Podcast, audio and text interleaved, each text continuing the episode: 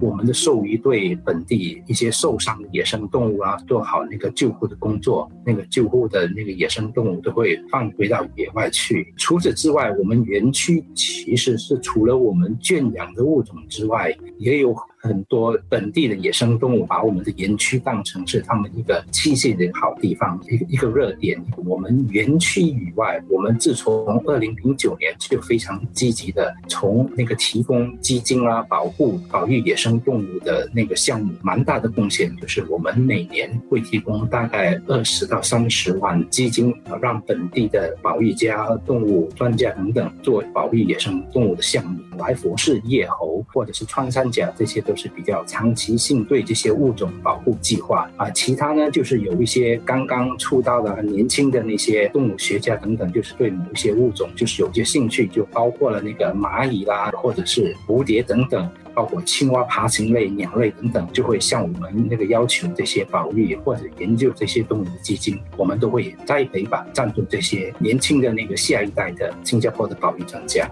除了万泰保育集团首席生命科学官兼副首席执行官曾文豪兽医博士所提及的，万泰保育集团也参加了不少保育野生动物的计划。给几个例子吧，就是我们做的比较出色穿山甲的这个保育工作，世界上有大概有八个品种的穿山甲，很少人会。这些物种有什么研究？和我们园区内就是对了，我们穿山甲做了有繁殖啊、繁育的那个工作。另外一个就是罗地岛的那个蛇颈龟啊，印尼原产的一一种龟，这个物种是在它原产地已经绝种了，因为人们一一开始发现它们的时候就大量采集，采集到它们原产地的小岛灭绝，而我们就跟其他国外的那些动物园就是合作，龟就是繁殖好之后。我我们再把它们饲养一段时间，然后跟那个印尼的那个政府就是合作，把这些龟回放到他们原产地。已经策划跟那个当地的政府、当地的那个居民已经说好，他们有一个这个安全网，就是我们放归物种的时候，他们的本地的那些村民都已经跟我们协调好，他们会是他们的工作，是他们的使命之一，他们会把我们繁殖好的龟送回本地的时候，他们就会负责放回去野外，起到保护作用。所以是要从迁地的保护到他们的异地的保护都要做好。最主要的难题就是从事保育野生动物这一方面，就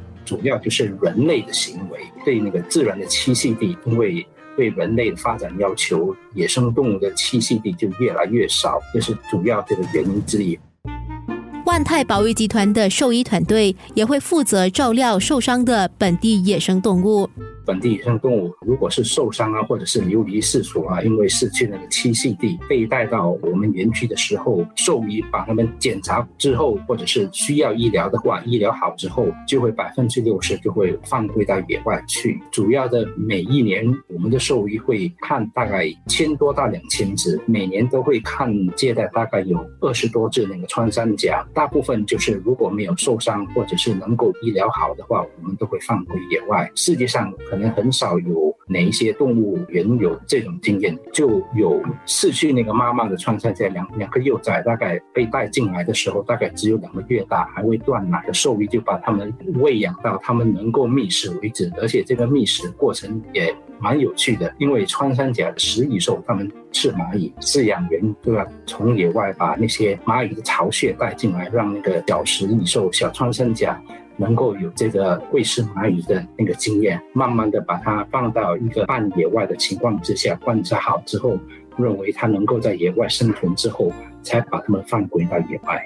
曾博士就分享了兽医团队救助过的野生动物案例。不久前，我们本地的凤头鹰雕雕的一种，可能在外面受伤了，被带进来的时候，它的羽毛都被灼伤，被好像被火烧伤了。其他方面都没什么大问题。不过，如果要它能够把羽毛重新换好，再放归野外的话，大概要两个月长的时间。以前有些时候已经受到意外死掉的那个鹰雕，兽医就把它死去的鹰雕的羽毛有收集起来，然后我们就被这只鹰雕把它重是这个羽毛，可以说是一个接驳的那个手术吧。然后把这个羽毛重新接好之后，那个鹰雕就能够开始飞行，就就放回野外了。这是一个比较有趣的例子。另外一个就是说回那个穿山甲，之前我们有一只也是非常年幼的穿山甲，受了车祸进来之后，那个大腿骨骨折，应该也可以说是世界上第一个兽医从事为穿山甲做那个骨折手术的第一个例子吧。兽医就把这只穿山甲的呃腿骨折已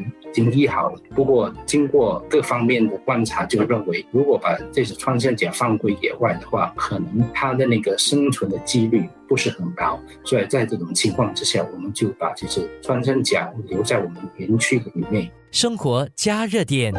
有些时候，我们会觉得野生动物与我们的生活非常的亲近，这是通过各方的努力，才有了现在的新加坡。经过了好长一段时间，把我们那个河流啊都清洁好之后，因为人们。对这些呃水獭重新回到国内的时候，大家都对他们非常容忍，而且没有人去捕猎他们，反而他们的那个习性就是越来越大，呃，繁殖的越来越多。这个可以说是一个世界上比较非常少有的现象。世界各国都有水獭，有不同品种的水獭，大多数国家这些水獭他们的。习性都是非常害羞的，因为这么多年以来，经过人类的危害。不久前呢，我们就是保育工作的一个项目，那举办了这个世界水獭的研究工作小组，各国的那个啊水獭专家都来到我们国内，他们都非常惊讶。有一些人就说，他们从事水獭研究工作几十年了，在他们原产地在野外都从来没有目击过一只野生的。水獭反而来到新加坡，能够看到野生的水獭在我们的市区里面，对他们来说，这这个是蛮惊讶的一个事情，也是蛮值得赞叹。生活加热点。